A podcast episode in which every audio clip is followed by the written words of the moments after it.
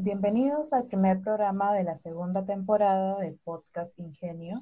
Soy Claudia Silva y el día de hoy tenemos como invitada a la ingeniera Estela Azureira, quien es docente de la sección de Ingeniería Mecánica. Bienvenida, profesora. ¿Cómo está, Claudia? Buenas tardes. Eh, muchas gracias por la invitación. Creo que va a ser una bonita oportunidad de poder compartir algunas de mis experiencias que espero que sean de, de utilidad para los que escuchan. Perfecto. El día de hoy le hemos invitado, bueno, en nuestro primer programa de la temporada, para hablar acerca de su proyecto de investigación Biomasa, Energía Sostenible. Para la comunidad en general, ¿podría explicarnos qué es la biomasa y de dónde proviene? Bueno, el término biomasa se refiere a toda materia de origen orgánico. La biomasa está constituida por plantas, por los residuos de los animales, este, residuos urbanos, residuos municipales, y todos esos, digamos, residuos a lo que se suman los cultivos energéticos. Entonces, hoy, cuando nos referimos a la biomasa desde un enfoque de transformación energética, utilizamos también el término de bioenergía. El origen, el sol. El sol permite que gracias al proceso de fotosíntesis se almacene energía en las plantas. Y pensando un poco en la cadena antes descrita, esta energía pase a los animales, pase a los seres vivos, pase pues y, justamente tengamos el origen de los diferentes tipos de biomasa. ¿Y podría explicarnos cómo es que se está desarrollando o se ha desarrollado la industria de la biomasa en nuestro país? La matriz energética de nuestro país tiene una base muy fuerte en todo lo que son los combustibles fósiles, el petróleo, el gas natural y el carbón. Las energías renovables no llegan ni siquiera al 20%. De todas las energías renovables, la más usada, en, la, más, la que más se produce y se consume, es la biomasa. Y de, de la biomasa, a su vez tenemos, digamos, tres categorías. La leña, el bagazo y eh, la bosta y la yareta. Entonces yo podría decir que la biomasa en nuestro país, que tiene una fracción muy pequeña de la matriz energética, está orientada a la generación de calor, ya sea para combustión en los hogares como leña o ya sea para la producción de electricidad en las plantas que usan bagazo o en la otra que usa los residuos municipales. Sin embargo, eso es una enorme pena, porque nuestro país tiene un potencial enorme de biomasa que puede ser aprovechado dentro de un enfoque moderno. Y, y, creo que ahí hay que ponerle todas las ganas y todo el esfuerzo para que nuestro país diversifique su matriz energética. Nos ha hablado un poco del uso de la biomasa, pero ¿cuáles son los beneficios de este uso y cuál es el potencial que tiene en nuestro sector, ¿no? La biomasa tiene que ser, en el caso de estos residuos a los cuales me estoy refiriendo, debe ser aprovechada en el lugar donde se genera o muy cerca al lugar donde se genera. Significa transformar algo en energía y energía es desarrollo para ese lugar. En este proceso van a tener que intervenir personas y eso significa fuentes de trabajo. Entonces, socialmente es una fuente de trabajo y una fuente de desarrollo para la región. Desde el punto de vista eh, económico, diversificar la matriz energética tiene muchas ventajas, porque si nosotros miramos hacia futuro, los combustibles fósiles se van a agotar y nosotros tenemos que ir tratando de diversificar la matriz energética con las otras fuentes, especialmente las renovables, porque ahí va a venir el otro aspecto el aspecto ambiental. La emisión de CO2 es mínima si la comparamos con los fósiles, como no genera una serie de componentes sulfonatos, entonces no hay el problema de la lluvia ácida, que sí lo tienen los combustibles fósiles. Entonces, las ventajas son desde todos los ángulos, económico, social y ambiental. Pero para que esas ventajas se sientan, se perciban, es importante que sea un uso moderno, no el uso bajo la forma tradicional, como por ejemplo la, leña en las cocinas, porque bajo ese enfoque definitivamente no podríamos hablar de estos beneficios. Han nombrado bastantes de los beneficios en cuanto al uso de la biomasa, Aparte de esto, sabemos de que usted se ha dedicado ampliamente al estudio de la biomasa y que ha trabajado en la elaboración del Biomap Perú. ¿Podría comentarnos acerca de esta investigación? Mira, hace muchos años yo empecé a trabajar con el tema de biomasa, pero cuando decidí incursionar en este tema, tuve que tomar una decisión por qué tipo de biomasa era la que podía ser más interesante, más atractiva y de aplicación más inmediata en nuestro país. Esas preguntas que me hice me llevaron a definir que había que estudiar la biomasa generada en las actividades agrícolas, agroindustriales, y también en la industria de la madera y en las forestales. Eso es lo que dentro del mundo de la biomasa se conoce con el nombre de biomasa residual eh, seca. Si quería yo ver posibilidades, perspectivas de aprovechamiento, tenía que hacerme algunas preguntas, ¿no? Por ejemplo, ¿dónde se genera? cuánto se genera, qué aplicaciones tiene los residuos, porque no todos los residuos se pueden considerar que es un material que no tiene ningún valor. Muchas veces algunos tienen una aplicación como alimento para el ganado, o se sirven para hacer eh, compost, o se deben dejar en el campo para evitar la erosión del suelo. Entonces me di cuenta que para poder lograr hablar de aplicación, primero tendríamos que tener una idea de de cuánto era susceptible de ser aprovechado.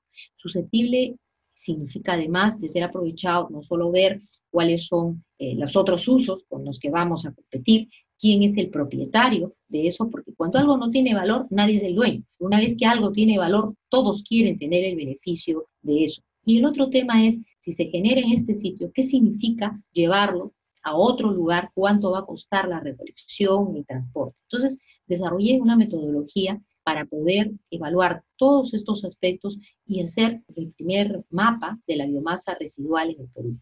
Algo así como, digamos, un clic en el departamento de Piura y podamos tener por, por el departamento y por cada provincia del departamento qué residuos se generan, en qué cantidad, en volumen y también eh, cuándo, porque digamos, la cosecha a veces es una sola vez al año o hay dos cosechas al año, entonces la parte de la estacionalidad es importante y en términos de energía, ¿cuánto significa? Porque una masa que está húmeda tiene muchísimo menos energía que una que está seca o una que está semiseca, no es igual a una seca o una húmeda.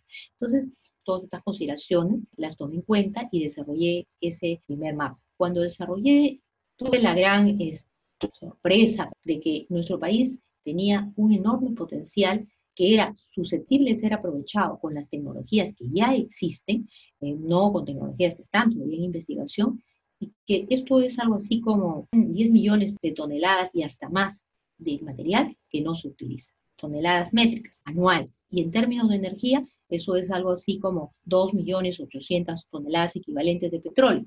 Probablemente esa cifra no nos dice mucho, pero si yo te digo que eso es el 13% de la energía primaria que se genera en nuestro país, pues sí, vamos a abrir los ojos, porque eso es muchísimo.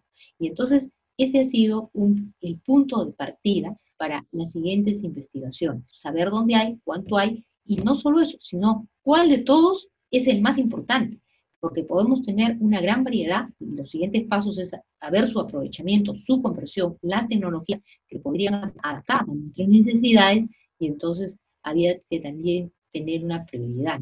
Y también en qué parte. No todos los lugares tienen igual potencial. Entonces, eso me ha, me ha llevado a seguir haciendo otras investigaciones y este año eh, debo determinar la segunda versión, el segundo mapa. ¿Por qué segundo mapa? Porque la agricultura es algo dinámico. Lo que hoy se cultiva, probablemente mañana o dentro de cinco años ya no sea así. Entonces, no se puede tener, no es algo estático es algo que necesita ser revisado y actualizado. No diré anualmente porque es un montón de, tiempo el que se requiere el desarrollo, pero sí con cierta periodicidad. ¿Y podría hablarnos los puntos principales de los resultados de esta investigación? Como una consecuencia de este biomap ha sido que, en que se hizo una caracterización básica, nos ha llevado a la segunda etapa, hacer una caracterización eh, con más detalle. Hemos encontrado dos cosas muy interesantes. Las hojas de caña de azúcar tienen energía. Genial, la vamos a usar para generar calor. Pero luego de que combustiona, bajo ciertas condiciones controladas, esa ceniza no es un elemento que no tiene valor, tiene muchísimo valor. Es un material puzolánico, que traducido a términos simples es un insumo para los materiales de construcción. Con una molienda y bajo ciertas condiciones, esto puede reemplazar un porcentaje de la bolsa de cemento hasta en un 20% con las mismas características del cemento porro. Eso pensamos que es algo importante. Entonces, fíjate cuántas cosas se pueden hacer, además de generar. Los residuos biomásicos son una fuente de energía y de materiales para diversas industrias. Y los tenemos acá, no los tenemos que ir a buscar. Están acá, es como que tenemos un tesoro y no le estamos dando el valor que tiene. Lo tenemos ahí y lo quemamos. efectivamente, existen muchos usos que se pueden dar y bueno, ¿podría explicarnos cuáles serían las siguientes etapas que se deberían tomar para que este proyecto se pueda materializar? Eh, siempre hay una primera etapa que es la etapa de investigación, el desarrollo, eh, el, el, poder responder a la pregunta, ¿se puede Sí. Segunda etapa es la ya de una planta piloto, donde lo que en el laboratorio funcionó en una mini escala se, se traslada a una escala de mayor tamaño. Y la tercera etapa, superadas y corregidas las, digamos, debilidades, eh, hechas las mejoras, aterrizado más, se debe pasar a la etapa de transferencia tecnológica se necesita que las empresas en el Perú se enamoren de estas cosas, es decir, estén dispuestas a arriesgar, porque en realidad al final va a tener un beneficio para ellas y para toda la comunidad. Para los investigadores siempre ese es un reto. Uno sueña que su investigación y no termine solo en un paper. Al menos en mi caso, yo no quiero que mi investigación termine en un paper. Mi sueño es ver que mi investigación sea aplicada en algo concreto. Yo sé que hay que tener paciencia, yo sé que van a haber dificultades, pero es algo que lo tengo como mi sueño. Perfecto, profesora. Muchas gracias por estas palabras. La verdad es que estoy segura de que más de una persona que esté viendo este programa y que se esté dedicando a la investigación o que esté en el proceso de hacer su tesis incluso, ¿no? De hecho, sí va a servirle mucho eh, estas palabras y seguir siendo constante en el proceso de la investigación que es tan importante, sobre todo en nuestra universidad. ¿no? Estas han sido las preguntas del día de hoy. Y ahora vamos a pasar a nuestro siguiente bloque, que es el ping-pong de palabras, en el cual le voy a decir cinco palabras y me va a tener que responder con lo primero que se le venga a la mente. Puede ser una palabra, una idea, eh, lo primero que piensen. ¿okay? Vamos a empezar en 3, 2, 1. Biomasa. Energía. Sostenibilidad. Eh, futuro, compromiso. Docencia. Aprendizaje.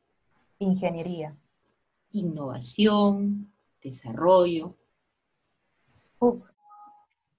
Formación integral. Perfecto. Esta ha sido toda la entrevista del día de hoy.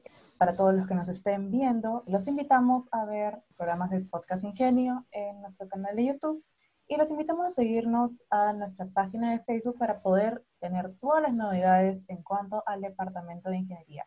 Bueno, profesora, muchas gracias por haber aceptado nuestra invitación, por ser parte de nuestro primer programa de Podcast Ingenio de esta temporada. Eh, si es que quisiera decir algunas palabras, este sería como el momento ideal para compartirlo con la comunidad universitaria. Gracias por haberme invitado y lo que yo les diría siempre es que hay que tener un sueño y hay que luchar por lograr conseguir que eso se convierta en una realidad. Muchas gracias, profesora. Esto fue Podcast Ingenio. Hasta luego.